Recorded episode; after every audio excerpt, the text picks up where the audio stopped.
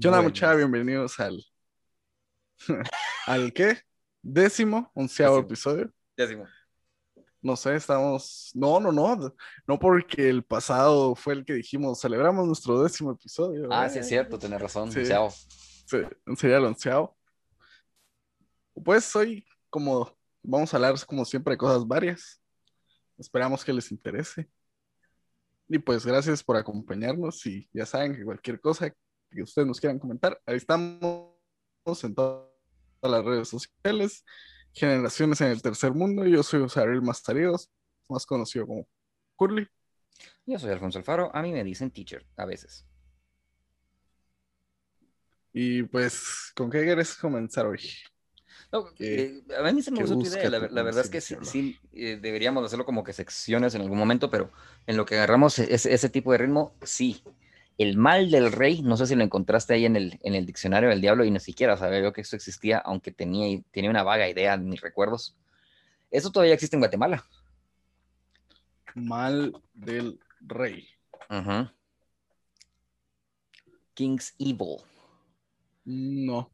Va, eh, es- está en el diccionario del diablo, no sé cómo lo habrán traducido en el diccionario del diablo, me imagino que tiene otro nombre, o mal de ojo, búscalo. Quizás así esté. Pero resulta, dice, a malady that was formerly cured by the touch of the sovereign, but has now to be treated by the physicians. Thus, the most, most pious Edward of England used to lay his royal hand upon the ailing subjects and make them whole. Eh, hace la referencia a crowd of wretched souls that stay his cure, their malady convinces, the great essay of art. But at his touch, such sanctity hath heaven given his hand, they presently amend. As the doctor in Macbeth had it, es de Macbeth la línea. Y como no soy actor, sí lo puedo decir, porque no me trae mala suerte. Entonces, en teoría, incluso el mismo Macbeth, vamos, que, el, que supuestamente como, como soberano tenías Ujú. representante de, las, de la figura de Dios ante tu pueblo, tenía la Ujú. capacidad de curar los males con la imposición de manos. Ok.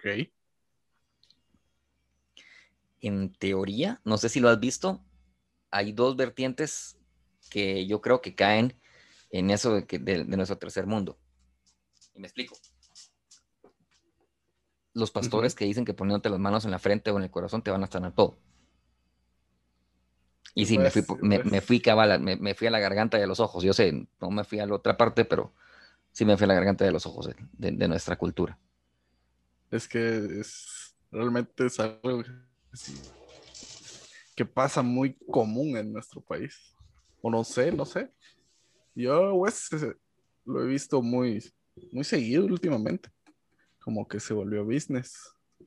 Bueno, siempre ha sido business, pero ahora más. Y, y, y convencen a la, siento que convencen a la gente más rápido. No sé, no sé qué dirás. Mira, em, mi papá tenía un cliente estamos hablando hace 25 años, probablemente 26. Em, él consiguió plata relativamente rápido. Cuando digo relativamente rápido, fue en espacio de unos 3 a 5 años. No tengo claro muy bien cómo. Platales, platales, platales, platales. Y mm, cuando mi papá era su abogado, el señor tenía unos ya 8 años que había empezado a manejar plata eh, bastante, de manera regular. Y luego que mi papá fue su abogado, como por tres o cuatro años, el señor se le ocurrió que él tenía que cambiar su, su existencia. Y empezó a dirigir un par de iglesias. Empezó con un grupo. Y luego dijo que, que, no era lo correcto, que él, o sea, que él no, no, estaba para estar haciendo caso, algo así. Y que tenía una visión más, más personal, y que su visión, se le, él iba a ver cómo su visión se crecía. Se volvió pastor evangélico. Uh -huh. eh, no recuerdo mi papá trabajar el registro de esa, de esa iglesia, pero sí recuerdo que el Señor sí, la iglesia todavía está, el, el, grupo todavía está por ahí y tienen su nombre y la cosa. El Señor ya falleció. Eh, él tenía esto que incluso mi mamá, como por aprecio, invitó a mi papá y a mi mamá a su iglesia. Okay. La que no, no se vuelva muy larga la historia porque ya suena por viejito. Ya, ya estoy, ya estoy, pero bueno. Eh, ya va llegando, ya va llegando. Ya voy llegando, mírame la barba. Pero eh, vos, mi mamá está en silla de ruedas, pero mi mamá siempre, te, siempre tuvo terapia. En los últimos años ya no, y a ella sí le cuesta. Pero es más pues, por miedo y por convicción que porque en, en serio ya no. Y, sí, y problema del oído. Pero no es porque ya no tenga la fuerza, porque sí la tiene. Entonces vino el señor y, estando mi mamá en la, en la silla de ruedas, le agarró las manos, no sé de qué manera, porque mi mamá está llorando, estaba porque le había agarrado la mano muy duro. Y dijo que él le iba a hacer caminar. Mi mamá ya daba pasos. Y mi papá, eh, por congraciarse con el Señor, uh -huh. le, él, él, él, le preguntó todavía, ella camina. Y él dijo, yo, lo vamos a intentar con usted. Mi, mi, papá muy extremadamente condescendiente en ese momento, ¿no? y él no era así, uh -huh. pero en ese momento se portó extremadamente condescendiente, que sintió alguna figura de, no de respeto, pero sí de cariño por el Señor por lo que estaba tratando de hacer. Mi mamá sí caminaba, o sea, mi mamá sí, caminaba sí, en ese momento del baño al, al, a su silla y, de las, del, del, y del baño a la silla, o sea, uh -huh. cinco o seis pasos, vos crees, pero que caminaba. Entonces, la garra de las manos la hace caminar, yo creo que unos seis metros. Uh -huh. Y cuenta todavía mi hermano, porque mi, solo mi hermano se fue, mi, mi, papá sabía que yo no iba a ir, que fue griterío de que el Señor había ayudado a una mujer a levantarse de las silla de ruedas. Uh -huh. Y que lo gritaron como milagro, vamos. En el momentito, sí, pues. mi mamá parándose y ellos gritaron milagro. Y pusieron la música y todo lo que vos querrás.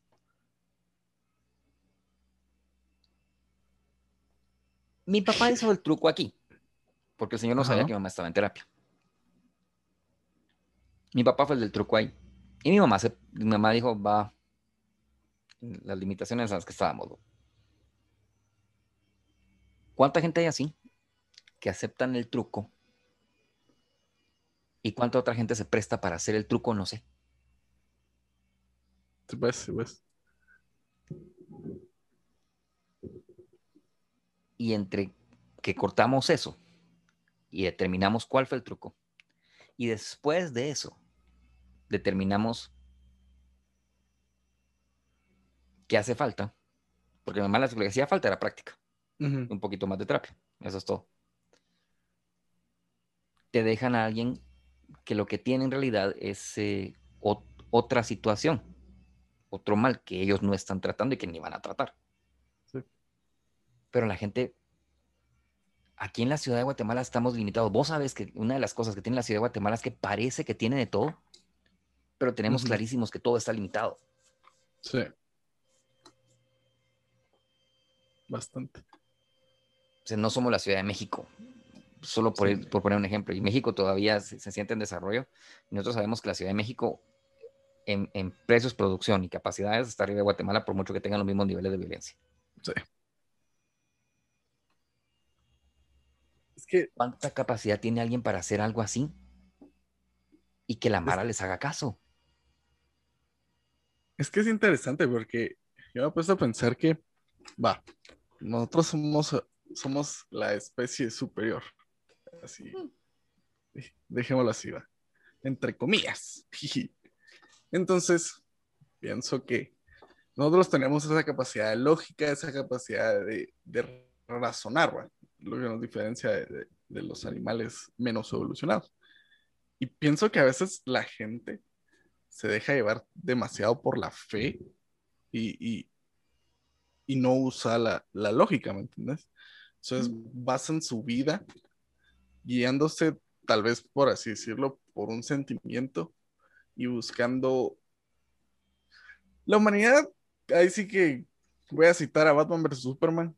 La Mm. humanidad ha tenido una terrible, una terrible lista de líderes que ha seguido, que realmente ha resultado mal, pues, la mayoría de veces. Y, y no sé, la gente, pues, como te digo, a veces no seguía más por su sentimiento más que por su lógica y su razonamiento, que los nubla, ¿vos? Entonces es como van, van en la vida buscando una razón del por qué a todo, o sea, por qué, por qué hay esto o por qué sucede esto. Y no sé, no sé, pienso que la gente ya no, ya no utiliza la, la lógica, sino hoy, hoy en día todo el mundo se deja guiar por el sentimiento, por lo que siente y por lo que cree. Y, y en la ciudad de Guate, pues es más, siento que pues es Guatemala, es el tercer mundo. No por algo tenemos nuestro nombre, va.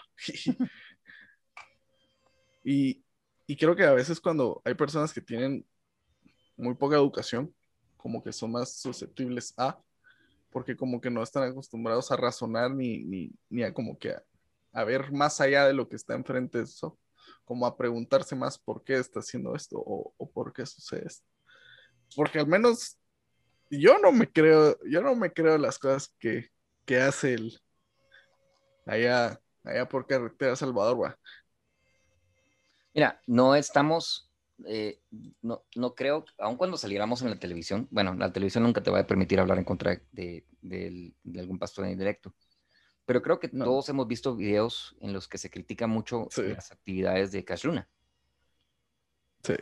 Y eh, creo que nuestro derecho a la crítica por haber ido a la iglesia o no, que yo sí fui algún par de veces, uh -huh. te digo, el carisma el Señor lo tiene. Entonces, yo me atrevería a decir que antes de alguien como Joel Austin, para ver a gente de cómo hablar en público, por él, uh -huh. Uh -huh. definitivamente empezás con Fidel Castro, empezás con Fidel Castro, seguís con Hitler, eh, pones ejemplos de, de, Franklin Delano Roosevelt, aunque la verdad es que el señor no era, era muy bueno de, en, frente al micrófono, pero no, él, él, él, no hacía un performance como lo hacía Hitler. Sí, pues. Y definitivamente yo creo que tenés que cerrar, porque en él lo, lo pones todo junto con Cash Luna. Uh -huh. El carisma, de, el carisma y la capacidad de utilizar su voz de Fidel Castro, la, la intensidad de vocabulario y de saber a quién, les, a quién le está hablando de Franklin Delano Roosevelt, y el, y el, y el, y el nivel de performance de, de, de, usar el cuerpo, de usar los gestos, de usar las manos para hablar de Hitler. Wow. Entonces, eh, no es que lo esté comparando, no, lo, no o sea, comparo su capacidad de liderazgo con esos tres. Sí, pues. Y, sí, y yo creo que habrá muy pocas personas que, que, que, no me dirán lo mismo. El problema está que para mí su liderazgo es nefasto.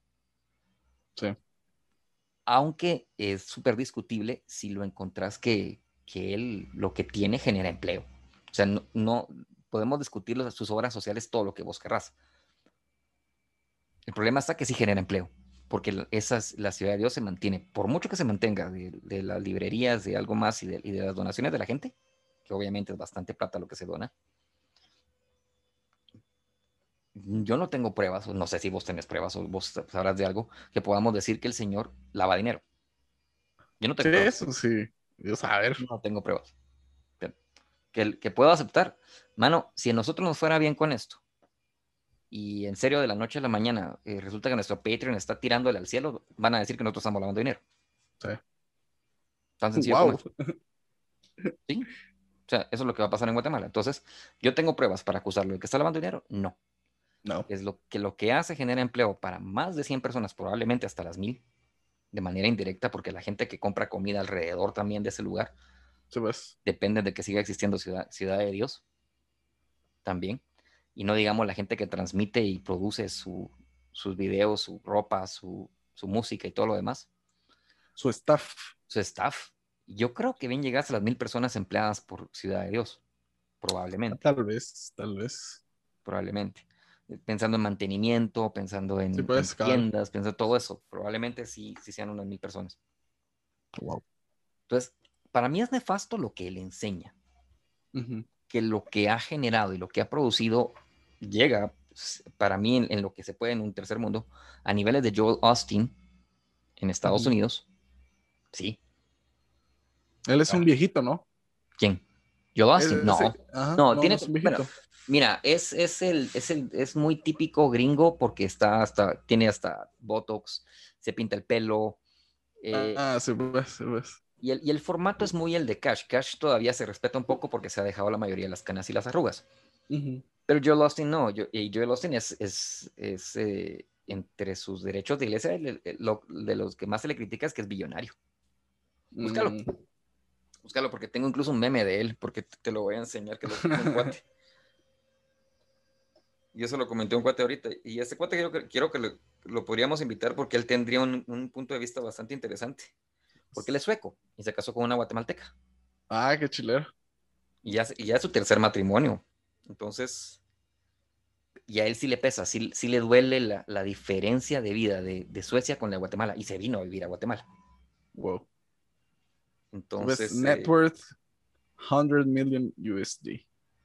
Wow.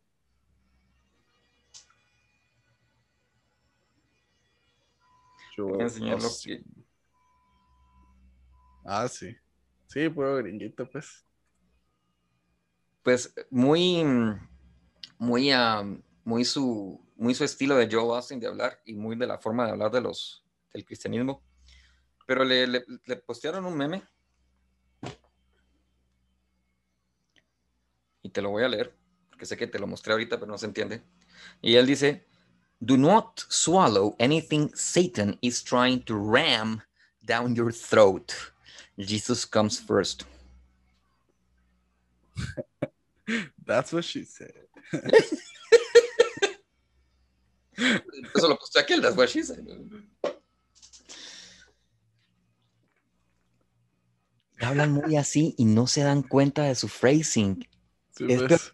Suele ser peor en inglés, Ujú. Porque en español, y, lo- y la frase la he escuchado utilizar, no dejen que llegue el diablo a su boca, Sí. la boca del Espíritu Santo. Es lo que he escuchado decir en las iglesias evangélicas. Mira, no sé cómo ha sido tu caso.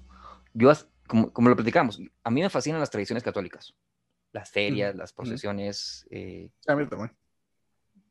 pues, lo, lo que es del centro y de Antigua Guatemala. Em, pero mi, mi camino de, de fe, si que se quiere ver de alguna manera, a mí me ha llevado por todas partes, Sí, pues. porque a nadie le creo. Entonces, es que sí, o sea, el catolicismo sabemos que copió un montón de cosas, rituales y demás, y lo fue aprendiendo con el tiempo. Copió un montón de rituales del paganismo romano que copiaron un montón de rituales y sistemas del, del sistema eh, helénico. Bueno, de- de- sí, del sistema helénico. O helenista, no, estaría, no estoy completamente seguro. Y después de eso, quiere decir que, el- que el- que la necesidad de fe existía para creer en varias cosas o para creer en el sistema que ellos estaban enseñando. Y si me dicen a mí, es que nada ha durado dos mil años, egipcio, los egip- el Egipto duró cuántos años en... Ay, tu brazo, ya funciona el brazo del micrófono. Ah, sí. Nice. ya estamos listos. No sé, o sea, Egipto se echó que 3.500, 4.000 años con su sistema de fe. Sí. Entonces no es la longevidad del, del posible catolicismo, no sé, no es, no es única. Sí. El budismo cuánto tiempo lleva también. las- También. las figuras del hinduismo. Entonces, y te pones a leer y la verdad es que simple y sencillamente, la- como decían por ahí, don't be a dick. Es lo primero, que- es lo primero que te tratan de enseñar. Y que no te dejes estresar.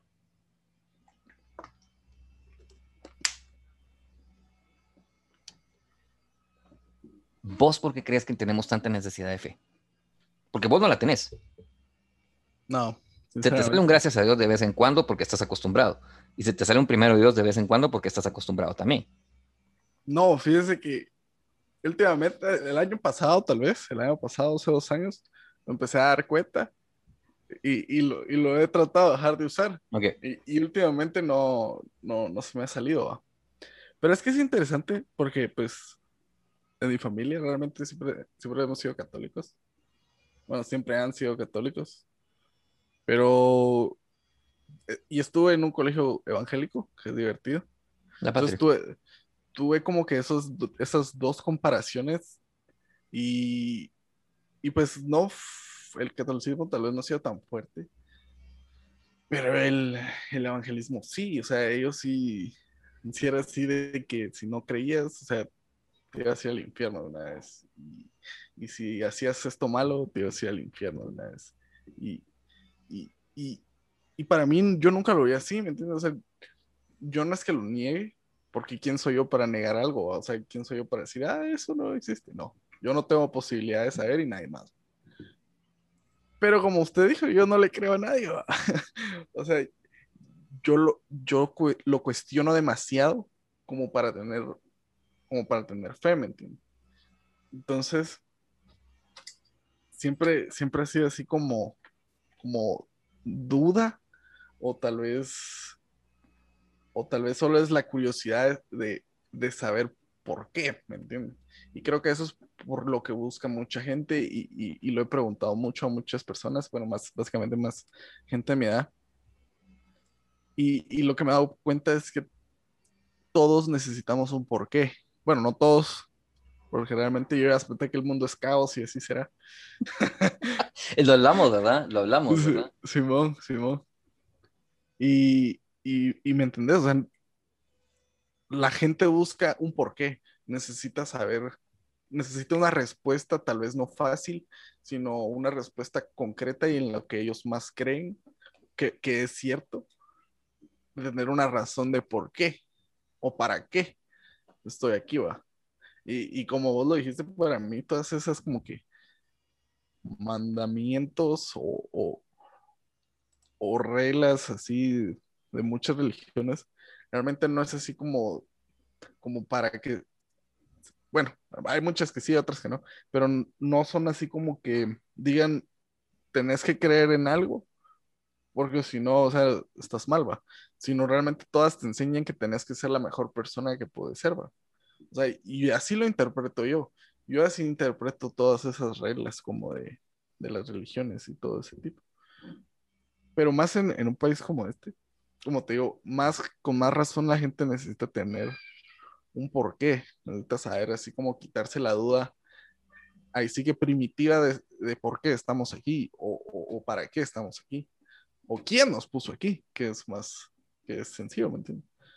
Entonces, para mí, para mí, para mi cabeza es rara que, que una persona casi como nosotros, si lo queremos ver así, nos haya creado. Entonces, no sé, es, es, es algo muy raro. Para mí todo ese sentido es, es, es raro. Pero sí, en este país, como te digo, la gente necesita un porqué. No solo nosotros, o sea, si, si Lost en Estados Unidos puede tener un, una, un, un ingreso neto o, una, o un valor capital neto de 100, más de 100 millones de dólares, en Estados Unidos también necesitan creer de él. Y resulta que digo, también a Cash es lo como miran en Estados humano. Unidos. Sí. Es como, es como, es como cuando hay algunas películas sobre caricaturas, eh, así como que crean un monstruo o algo así, es como, ¿quién me creó? ah? O sea, eso es como una de las primeras preguntas, o quién estoy ahí, o por qué estoy aquí. Entonces, creo que esa duda nos, nos molesta a todos los humanos en general. Por eso nos recurrimos a la fe como para buscar nuestras razones.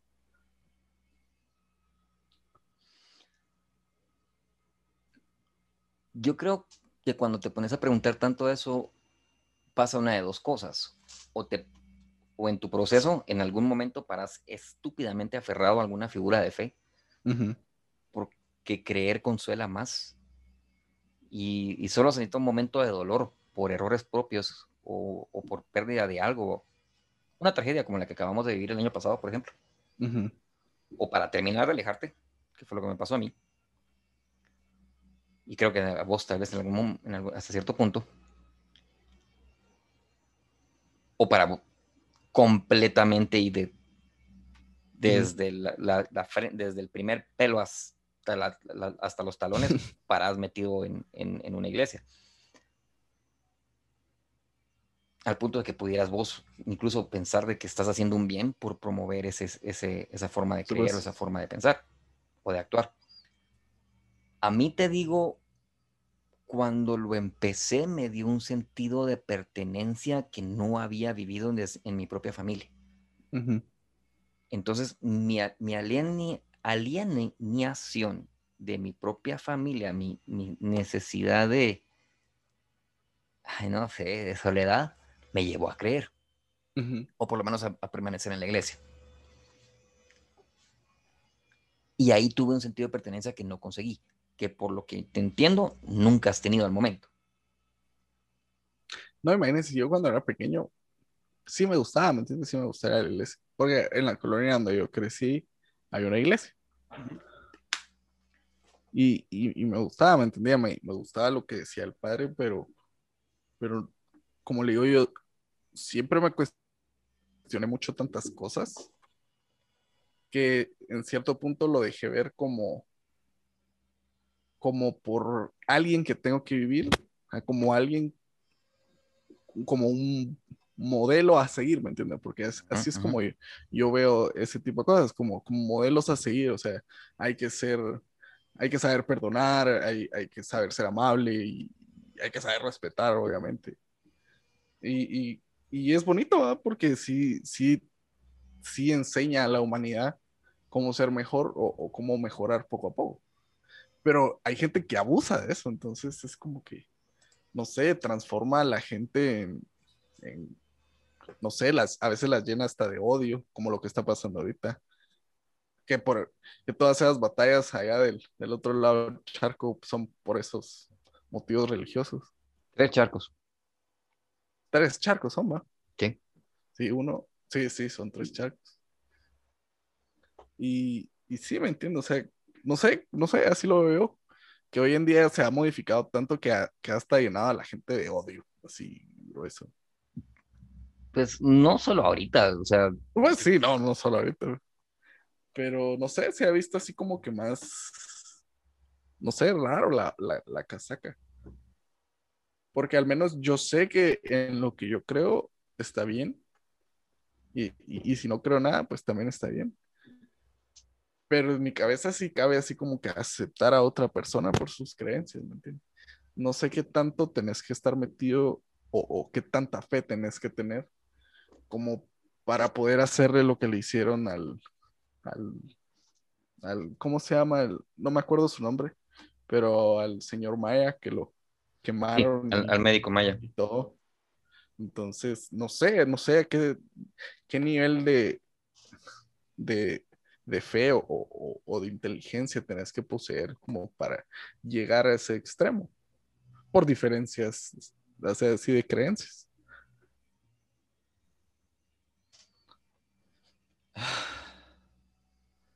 Es que acusar a alguien de brujo o de bruja,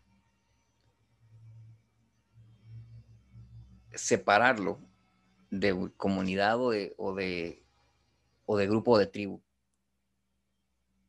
y con eso de echarle la culpa de todos los males que te pasan, creo que es lo más sencillo que, que aprendimos a hacer como, como humanidad, como dijiste. Sí. y probablemente lo más idiota y lo más cruel, Sí. pero todavía lo hacemos. O sea, Sí, yo, yo sí me pongo a pensar, o sea, imagínate que va, ellos no creo que han de haber sido evangélicos, por lo que me acuerdo. ujú, Imagínate, o sea, lo que, eso es lo que me pongo a pensar yo, que si algún día, pues, Jesús bajara del, del cielo y viera lo que ellos hicieron, yo, me, o sea, me pongo a pensar y pienso que él no estaría de acuerdo con eso que acaban de hacer. O sea, no, no sé, no sé por qué la gente no, no sé, no, como te digo, como que la fe los ciega, los, no sé, los alborota o los, los pone así todos como que, no sé. Y, No, y pero- creo que sucede más en un país así como que Como que tercermundista. Ajá, tercermundista, sí. sí. Va. Pero ahí tiene una pregunta. Si baja Jesús, los mira, mira lo que están haciendo o lo que hicieron. ¿cuál Jesús conseguís? ¿El que les va a decir, vayan y no pequen más? ¿O el que agarra látigos y les destroza las mesas? Pues si miramos la, la historia, nos destrozaría la, todas las mesas que tengamos.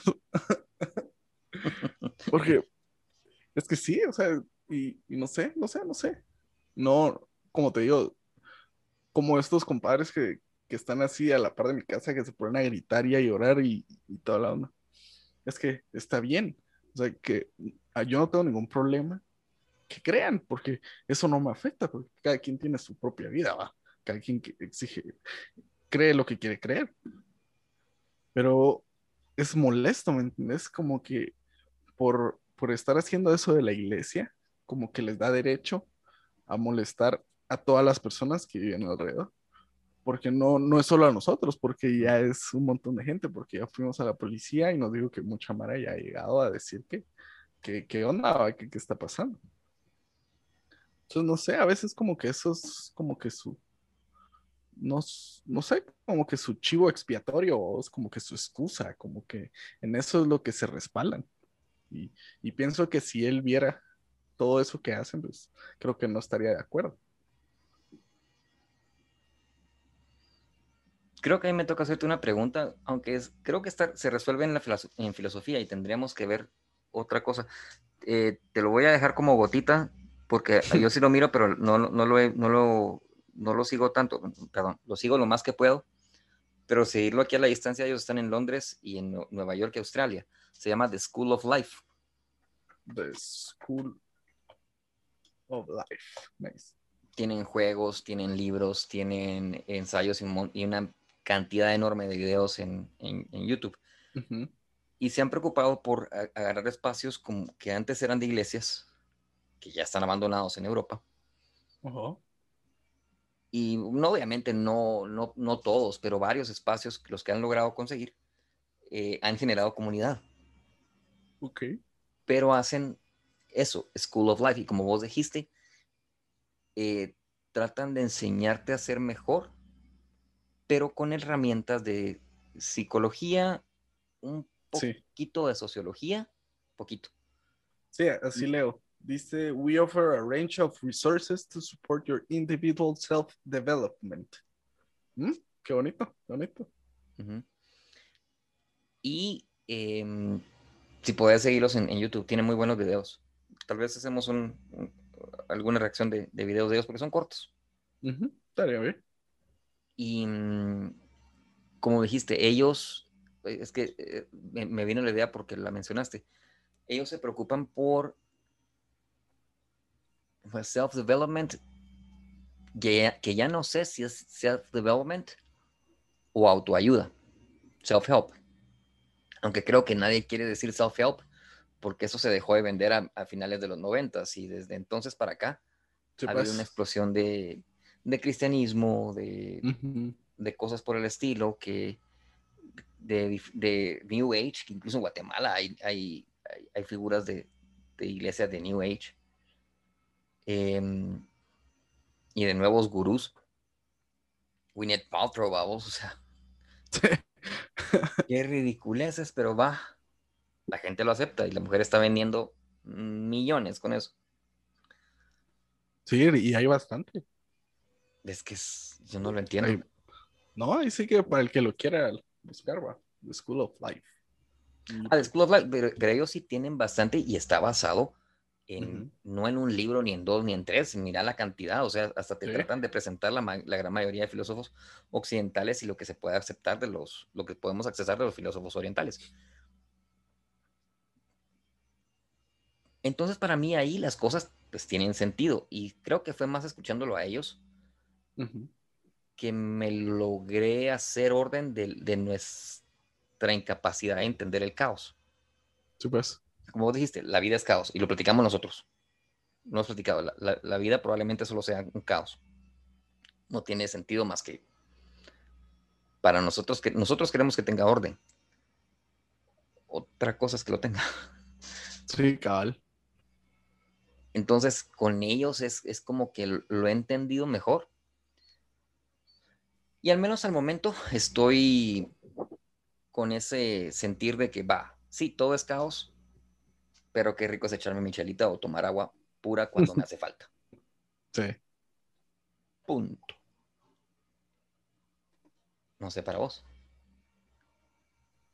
Sí, vamos, o sea, como te digo, a veces veo mucha gente que, que piensa que, que, el- que la vida, el universo, Dios, sea lo que sea, los controla, ¿me entiendes? Como que, ay, es que así soy y, ya. Y así me tenés que aceptar. Y, no, o sea, para mí siempre ha sido así como, ¿ves? Uno tiene sus etapas, vos, así como de, de adolescente darks.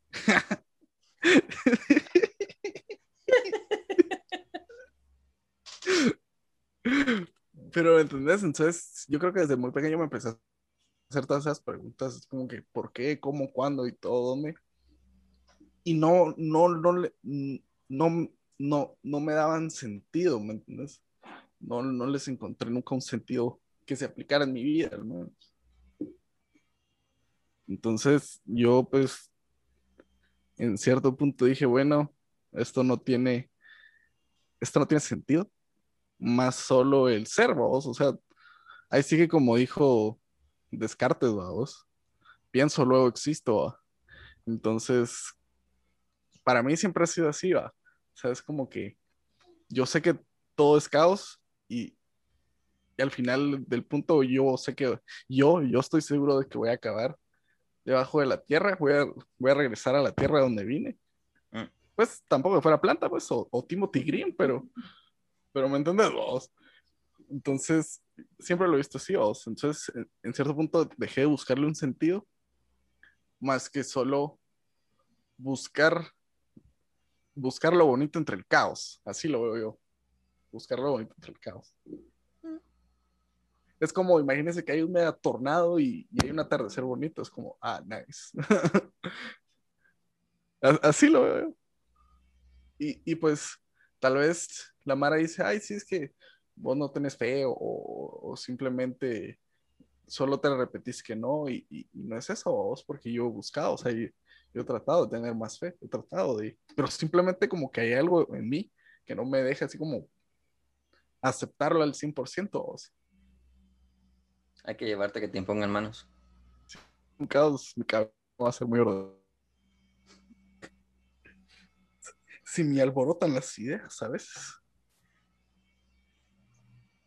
Pero crees vos, va. No es que yo creo que la gran mayoría de todos tenemos las mismas preguntas que vos acabas de tratar de resolver. Sí.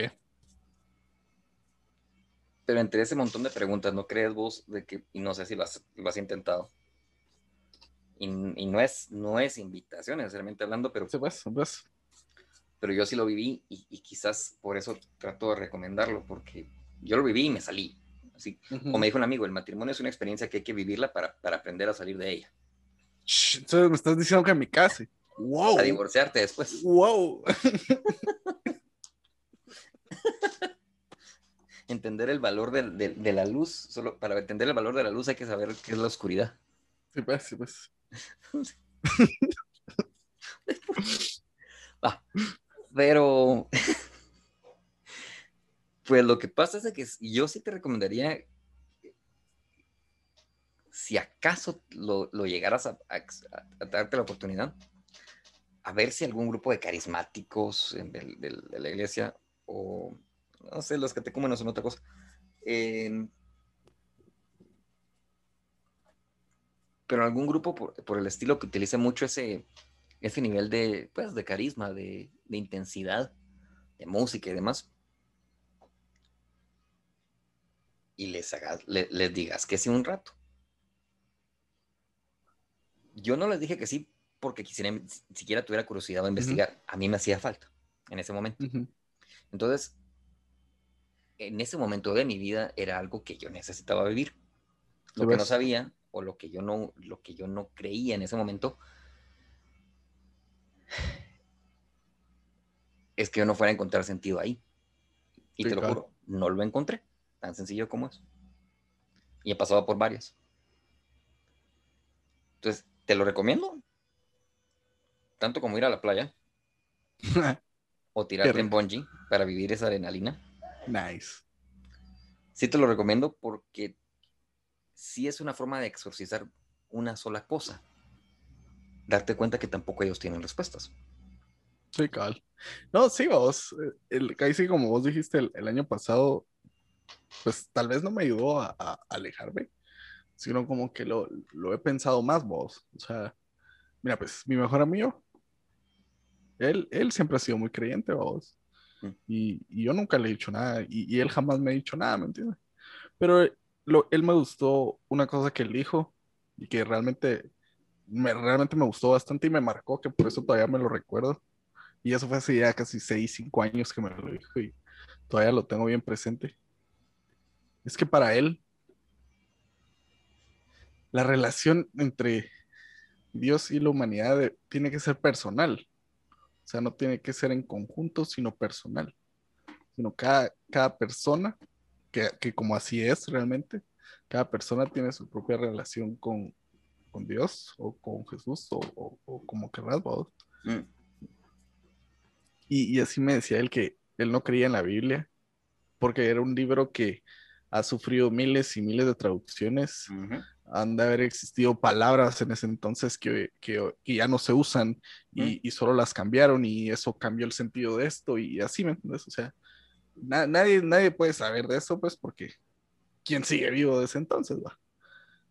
Pero así me decía él que él creía mucho en Dios porque para él era como, no como un salvador, sino como un amigo, ¿me entiendes? Como, y, y, y es interesante, vamos, y, y lo probé porque sí fui así como que a un par de campamentos así con esa mentalidad que vos me dijiste de, de decirles que sí un rato, así como de, de experimentar, va, porque ahí sí que uno no puede hablar de la fiesta si no está en ella, va. Entonces, y, y sí, vamos, o sea, ahí fue cuando me dije, bueno, si yo estoy aproblemado, esa mala tal vez no tanto, pero igual tiene muchas preguntas muy parecidas a las mías. Y como te digo, ahí fue, ahí fue cuando me, realmente me di cuenta de que toda la humanidad necesita un porqué. Todos necesitamos, ten- pues, todos queremos no tener, sino saber la razón por la cual estamos aquí. No, no sé, y creo que en cierto punto el año pasado acepté de que, no sé, que el, que realmente no hay orden, no, no hay quien diga vamos a hacer esto y esto y esto y esto, y yo voy a hacer que eso pase, no, vamos. Sea, como que el año pasado sí fue así como momento de pensar y reflexionar. Y algo que no, no había hecho hace mucho tiempo. ah.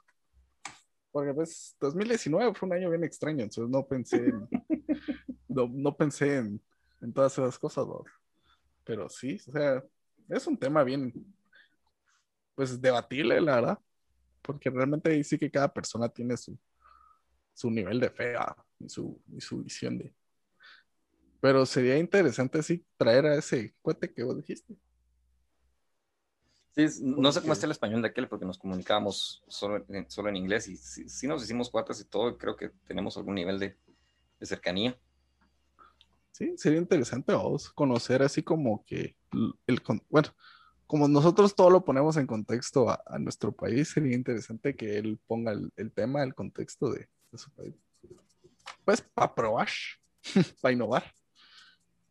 La, la pregunta es, porque Suecia también tiene iglesias así tan trabadas como nosotros, con mucha menos gente, por supuesto.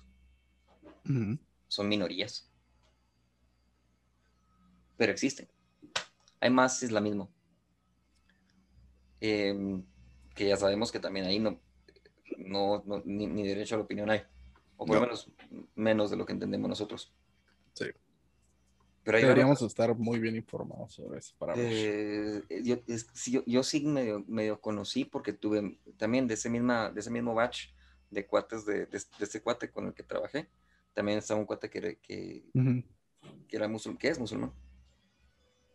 Y mm, eh, logré entender bastante, pero no me pareció muy distinto. O sea, vi- viéndolo a la, a la persona normal, no a alguien que está buscando ser un líder dentro de, de su comunidad por medio de fe. Em, lo mismo de siempre, va. Te va a tocar, hoy, hoy toca tal cosa y hay que rezarla y la que hueva!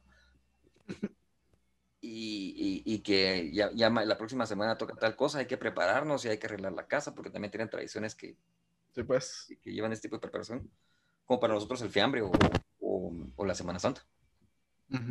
Entonces, eh, a la hora de la hora, la, la, la, gente va por lo mismo. O sea, identidad de grupo y sentido de pertenencia. Va. Nosotros sabemos que vos y yo somos una extrema minoría en Guatemala al pensar de que no, no necesitamos la, la fe para sentir, eh, la fe para, para sentir que primero que somos guatemaltecos. O sea, no necesitas la fe para, no necesitas la fe para decir que soy guatemalteco. Sí. No necesitas la fe tampoco para sentirte vivo. No. Tal vez tirarte un bungee sí, pero no, no la fe un salto de fe de Assassin's Creed. Ah, la que chilero. Ahí sí tendría fe. qué ¡Hala! ¡Qué genial, mano! Nel, Nel, chavo. Nel. Pero, va. Eso. Entonces, si no es por fe, y nosotros ya sabemos que existen métodos como por ejemplo de School of Life, pero en países en, semejante precariedad y necesidad, donde sabemos de que la gente siente la tormenta, pero no mira el atardecer como vos lo dijiste. O sea, la gente vive la tormenta, pero no puede voltear a ver el atardecer porque les, pesa la tormenta. El paliativo, la luz al final de algún túnel que se pueda ver, o el, el silver lining ¿Te, acuerdas de esa, frase, el silver lining? El silver lining viene por la fe. O sea, el pensar de que una, una fuerza mayor que vos va a ayudarte a que tu, existencia sea más fructífera. pues. Fructífera. Que, te genere más frutos. Que no sean solo guamazos. Si no es eso, ¿qué ofrecemos? y al perderse eso, ¿qué perdemos? O sea, vos sabés y yo sabemos que no se pierde algo en sí, sino que empezás otra etapa. Pero como grupos y comunidades, ¿qué ofrecemos? Interesante. No sabría decirte la verdad. Es como te digo, creo que en cierto punto hace falta mucha educación. O sea, educación académicamente hablando discutible, porque por ejemplo, el inventor del MRI, el MRI es una maravilla de máquina, vamos. El, la resonancia magnética. ¿Sí ves? ¿Ves? El señor es creacionista. ¿Mm? A pies y juntillas. O sea, es evangélico al punto de pensar en que el universo tuvo que haber sido creado, en que en ningún momento simplemente fue una explosión de, de gases y materia que se fueron, que se han ido uniendo con el tiempo. Y que la humanidad es un suspiro en el, en el tiempo del universo, si acaso algo. Como hormiguitas. Si acaso algo, vamos. en o sea, él no mira ese espectro, él dice, no, existe, tenemos razón de ser y existimos porque nos crearon y, nuestra experiencia, por muy mínima que sea, tiene sentido. Y está buscada por una, por una entidad divina, o por, literalmente. Él, él eso piensa y me vas a decir, alguien que tenga la capacidad de hacer una máquina que te, escanea todo el cuerpo y lo manda a una computadora, es lo, último que le falta es educación. Bueno, pero, pero eso, eso es lo que voy, vos, que, que muchas veces con mayor educación nos cuestionamos o comprendemos mejor lo que nos están tratando de dar, vos. Entonces, muchas veces al tener más conocimiento, como que, o sea, tenés el conocimiento así amplio, pero tu fe también se amplía al momento de que vas, vas entendiendo mejor las cosas o, las vas aplicando mejor a tu vida. Y, cuando uno dice como que tiene menos educación, como que no te, como que tal vez no, no lo razonas tanto y, te quedas con lo primero que te dan, vos, o sea, no, no tenés ese nivel de, de cuestionar y realmente aceptarlo, sino aceptarlo porque es lo único que hay enfrente. Va, te voy a cuestionar desde otro lado y a ver a, dónde llegamos. O Te voy a hacer una pregunta de otro lado. ¿Vos sos rojo o crema? ¿O te vale? Ninguno. Yo tampoco. O sea, y, y yo he sido muy público con el hecho de que que me pregunté de los rojos y los cremas, para mí es tan interesante como que me pregunté la figura de la nube que está a la izquierda. O sea, Vos le vas a los sacachispas. al, al Cinebajul.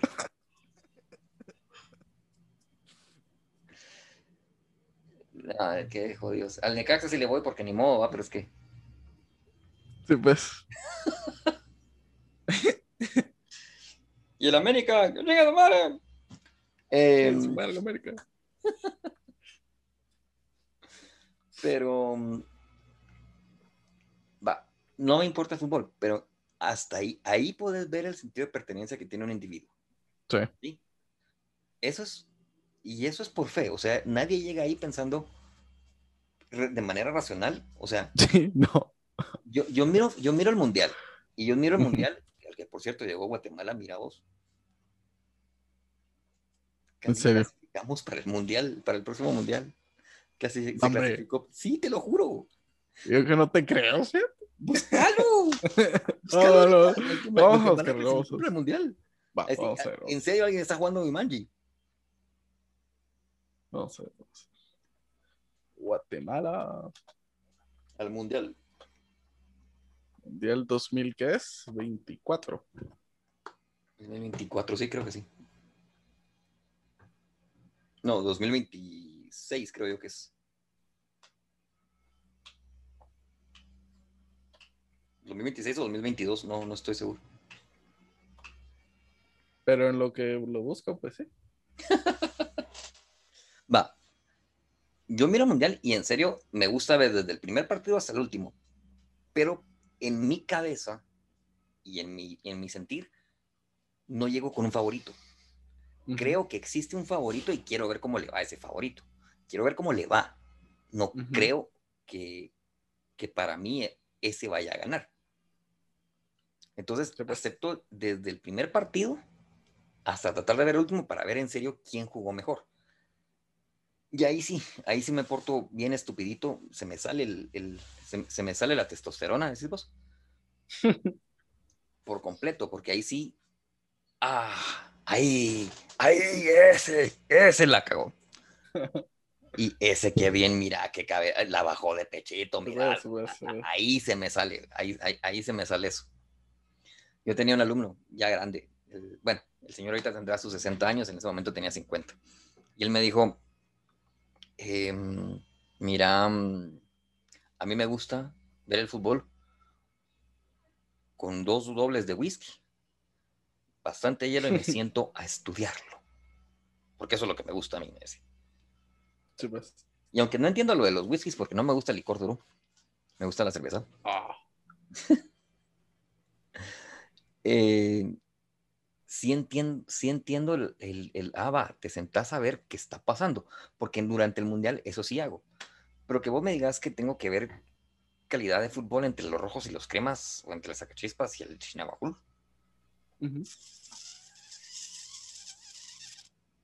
Y más allá de eso, que exista sentido de pertenencia dentro de una misma ciudad por los rojos y los cremas.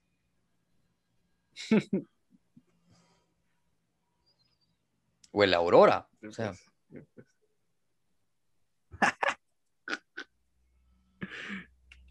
Sí, como te digo, la gente se, se deja guiar por, por la emoción, no, no por, no por realmente así como ponerse a, a decir, ¿será que es buen fútbol? ¿O será que no es buen fútbol? No, o sea, les, les gusta el bochinche y les gusta las, ahí sí que son chamuscas, ¿no? Porque partidos profesionales Pero- no parecen, ¿no? pero mira el sentido de pertenencia. Ajá. O sea, esa es mi cuestión.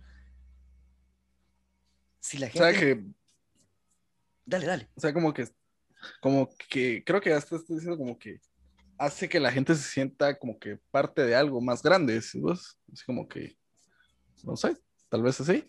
¿Viste el, el- el- no sé si los viste, Deportes, el- no, el, Deportes Brutales en Netflix? Eh, creo que vi un episodio que ruedan por un quesito, bueno, por un quesote. ¿sí ves? ¿Sí ves?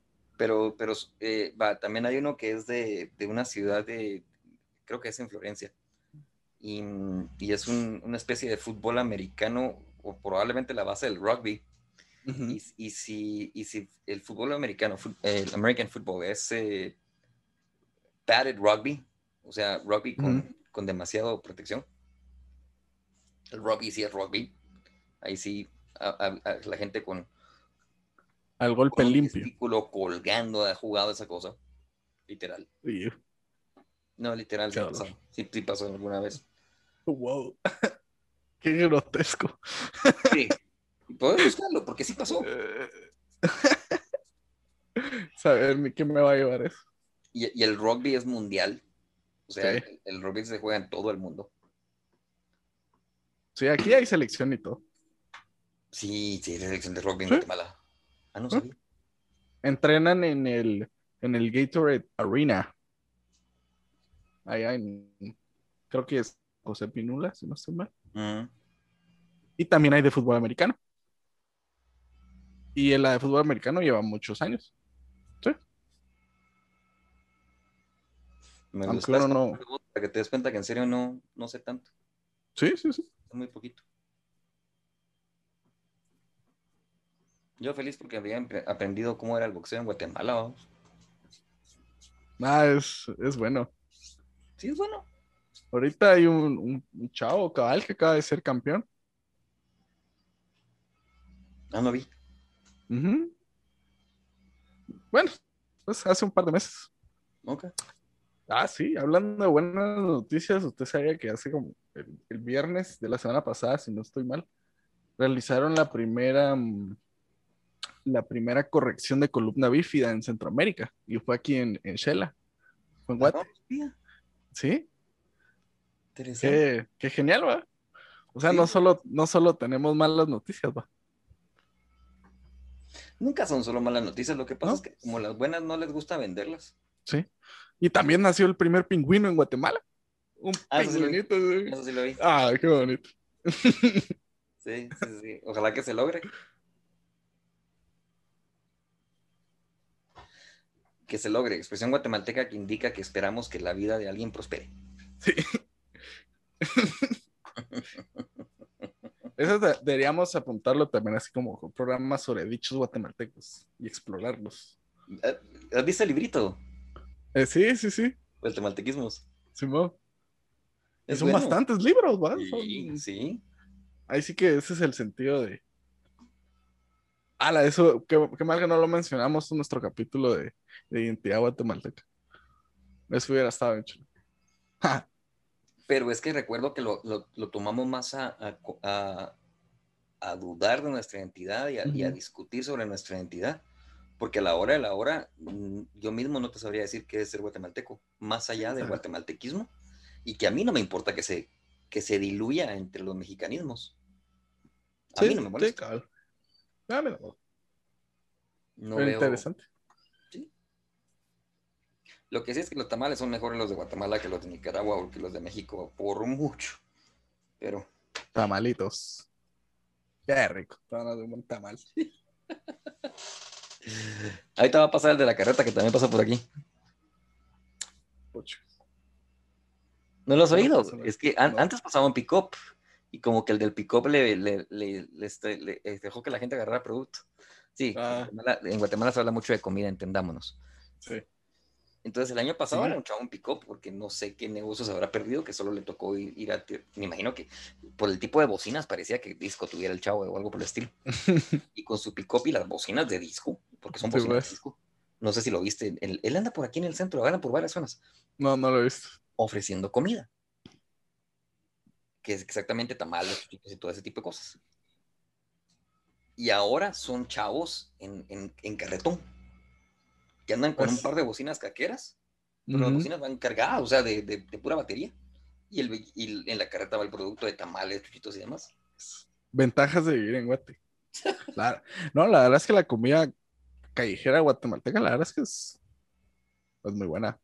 Netflix nos debe un episodio porque pasó por toda Latinoamérica y no, se- no, no pasó en Guatemala. Mano, no. Los chucos, ¿no? Ah, qué rico. Un buen chuco. ¿O no? ¿O no? Eh, Eh, eso, eso, eso lo hubiéramos establecido como tradición guatemalteca. irse a comer un chuco. Ya sea al liceo o, o atrás de, de Campo Marte. Yo pienso que la gran identidad guatemalteca o, o el, o el- vamos a ver, el punto de equilibrio de la identidad guatemalteca es la comida, Sí, bastante. porque todo lo demás Por- es palanca, pero el punto de equilibrio es el, ¿Será que hacen fiambre en otra parte del mundo? no, Mm. O alguna variación, saber. variaciones sí, variaciones sí. Interesante. El problema es que acordate que de, de, de, de, de Colombia para abajo, fiambre significa cadáver. Ujú. Ah, mire, si alguien tiene buena comida son los colombianos. Sí, Esos son mis no respetos. te lo voy a discutir. ¿Y cómo habrá seguido eso de Colombia? No sabe qué tal siguió. Eh, sí, ya le bajaron, eh, ya le bajaron, pero, pero siguen los clavos. La atención, no, no, o sea, se, se redujo la, la violencia interna hasta cierto punto, por lo menos la que pudiéramos ver. Ujú.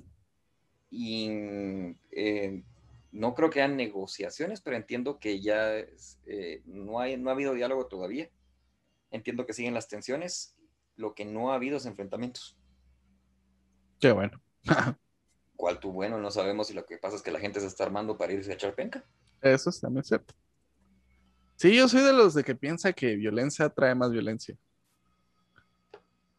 Aunque, aunque, tenga, aunque tenga justificación. Violencia trae más violencia. Pero bueno, eso creo que lo tendríamos que dejar para Sí, otro pero no, no, no, no, no creo que estés perdido, pero, pero la pregunta es si sabemos que aún con fe nunca se ha logrado mejorar la violencia y que es... Entonces, ¿es más la necesidad de conflicto o es más la necesidad de paz que tenemos? Es que paz, paz, creo que usaron mal el término para decir que vivimos en paz, porque realmente para ellos paz es ausencia de guerra, ¿me entiendes? Y creo que como humanos, como humanos, tenemos la necesidad o tenemos el, el instinto de ser conflictivos, de buscar el conflicto. Así lo veo. Tenemos Sí, sí. Ahí sí que es por instinto la- las ganas de conflicto. Vive adentro de nosotros la, la anarquía.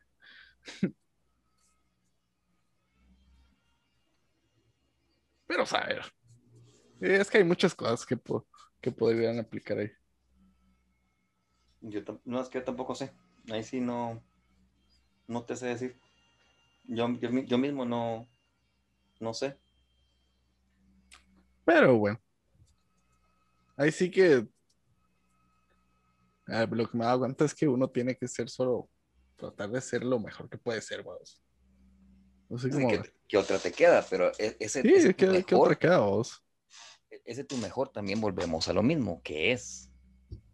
Sí, tal vez es ser como que la mejor versión de uno mismo. vos.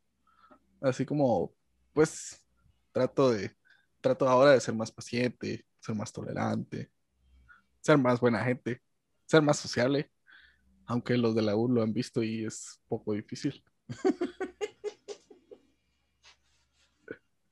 Y, y sí, vamos, creo que eso, eso es lo que en cierto punto me, me ha enseñado la, todo lo que, todo lo que hablamos hoy, vos, todo lo de la religión y todo eso. Sí, me ha enseñado así como que a tratar de ser mejor persona, vos. No sé si te ha enseñado algo vos. O ha dejado algo así en, en- en tu interior. complicado. Se ves. Porque. mm, ¿Sabes qué he visto yo? Y lo comparo mucho con el, con el príncipe. Bueno, Maquiavelo llegaba al punto de decir, hay que, o matas a los ricos para complacer a los pobres o matas a los pobres para complacer a los ricos. Lle- Llegaba a esos extremos. Eh, pero venimos nosotros y, y qué, qué podemos pensar o decir. Eh, mi, mi papá miraba al príncipe como una guía de vida para entender que tenés que manipular Sí, pues. y que la gente entiende a palos o engrasando con plata.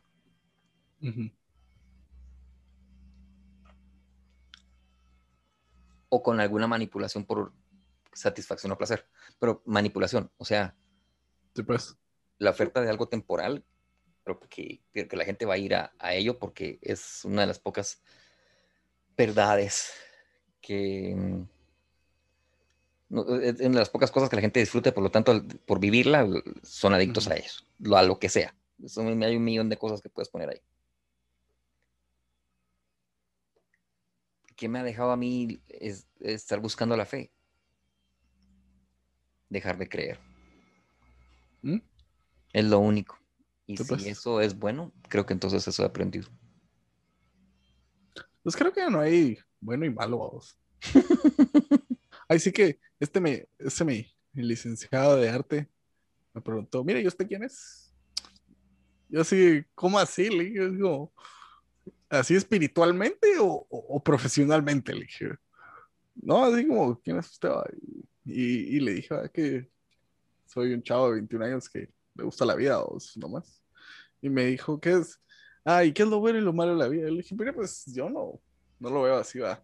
Yo veo como, como que de, lo malo, de lo malo aprendo y eso es bueno, y lo bueno lo disfruto y es bueno. Entonces, no sé, sí, así he basado mi vida últimamente. Aprender. Apre- aprender de los errores. Ah, Pero ahí viene una bonita pregunta. Si tenemos una diferencia de edad de 22 años, ¿por qué no somos tan distintos?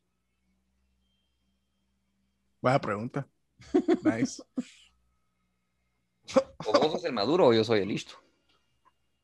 No, no somos frutas tampoco. Ah, vamos a ver. Vos sos más formal que yo a mi edad. Será. No tengo la menor idea.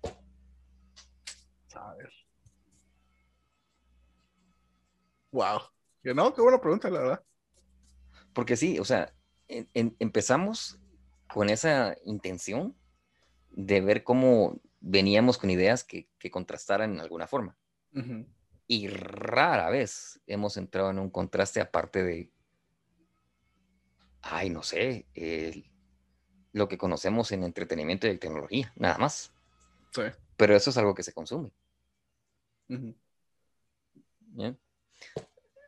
No, no sé si querés ir cerrando, pero creo que me gustaría como que dejar la puerta abierta para algo que vi ayer. Y es que no sé si viste una TED Talk que hablaba de la depresión y la adicción. No. No, no. Eh, eh, TED Talk Adicción lo podrías buscar. 16 minutos dura y después te puedes poner, a ver la conversación que tuvo el chavo con, con otra gente y él ha hecho dos o tres libros sobre la salud mental. La adicción y la depresión. El, el chavo en su primera TED Talk indica que sí es un experimento y que eh, creo que vos lo mencionaste también. Que a- ahí a, a- a dos ratas pusieron unas en un paraíso de ratas y a otras las pusieron en, en- en confinamiento y las, deja- y, las, y las mantenían encerradas y solas y sin poder verse entre ellas, sin poder pasar tiempo juntas. Y que estas ratas iban a buscar, les daban, al darles agua, estas ratas iban a buscar el agua que tenía morfina. Que tenían dos, dos puntos de control, agua pura y agua con morfina. Pues. Las ratas que vivían en un espacio creado como Disneyland para ratas y donde habían mejores conexiones de tribu y que podías ver dinámicas sociales. en- en- Disneyland para ratas. Sí, Disneyland para ratas. La- las ratas que estaban en ese punto de control no solo apenas consumían el agua con morfina, sino que prácticamente estaba lleno el bote de morfina y que lo, y que lo consumían más por curiosidad que por necesidad. O sea, era, era algo de era muy raro que hubiera una de las ratas que estuviera adicta a estar buscando el Mm. agua con morfina. Interesante. Entonces, eh, él, él empieza diciendo de que la, la adicción es una es, es un síntoma de otros procesos mentales. Sí, pues.